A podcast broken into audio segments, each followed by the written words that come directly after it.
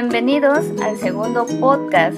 Soy Calibet y quiero darte las gracias por acompañarme en esta experiencia de cambio. Comenzamos. ¿Qué es infobesidad? Bueno, infobesidad es una patología derivada del exceso de interconexión y de medios que tenemos a nuestro alcance, lo cual nos genera una sobrecarga de información. Ahora en estos tiempos que estamos en casa, todo el día estamos con el celular, frente a la computadora y a la televisión, cada día recibiendo más y más información hasta que llegue el momento que nos desubicamos de tanta carga. Hay muchos que nos estamos dedicando a investigar algún tema de interés, viendo documentales o leyendo un libro que nos recomendaron, asistiendo a cursos online, etc. ¿Y qué pasa? Nos quedamos con toda esa información, estamos llenando nuestra mente de toda esa carga y de ahí pues viene el estrés. ¿Por qué? Porque nos saturamos de información y eso se llama infobesidad. Yo, por ejemplo, de tanto que quiero conocer, tengo un libro en la mano, eh, tengo el celular, voy a la computadora, miro la televisión y me sobrecargo de información y eso en ocasiones llega a estresar, porque ya no sabes ni por dónde empezar. Entonces, ¿qué hacer al respecto? Bueno, comenzamos.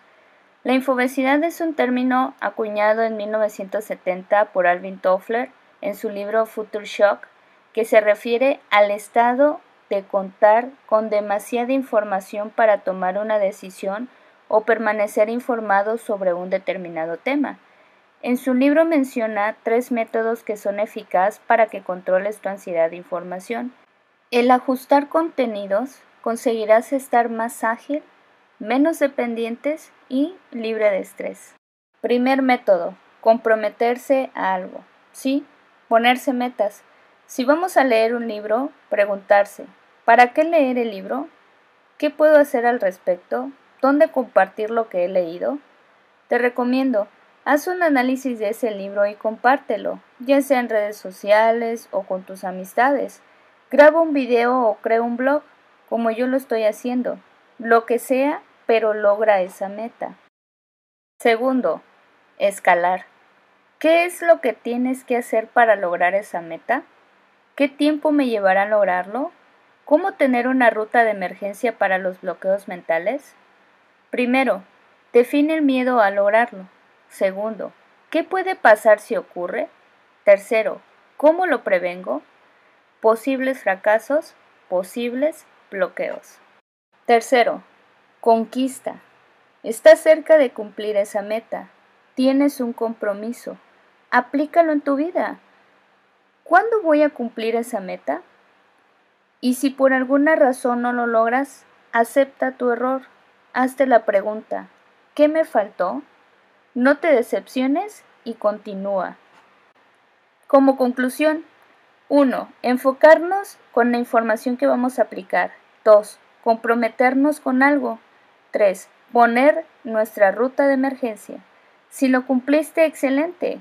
Si no lo cumpliste, pregúntate, ¿qué te faltó para cumplirlo? Espero te haya gustado y si tienes infobesidad, compártelo en tus redes sociales. De ahí viene la respuesta de hacer podcast, que este sería mi segundo podcast. Y bueno, mientras estamos en casa, eh, disfrutemos, eh, nos ocupemos en algo, así como yo ahorita me estoy ocupando en esto y este y la verdad me está gustando. Bueno, mientras tenga el tiempo, porque y una vez que termine todo esto, que esperemos que sea pronto, eh, bueno, ya me comenzaré a ocupar en otras cosas. Pero en los momentos, ahorita en esos tiempos que tengo libre, pues estaré compartiéndoles ciertos temas que espero que les guste. Que estén bien y disfrutemos estar en casa. Tomen sus precauciones. Bendiciones. Esto fue el podcast de Calibet, un espacio cerca de ti.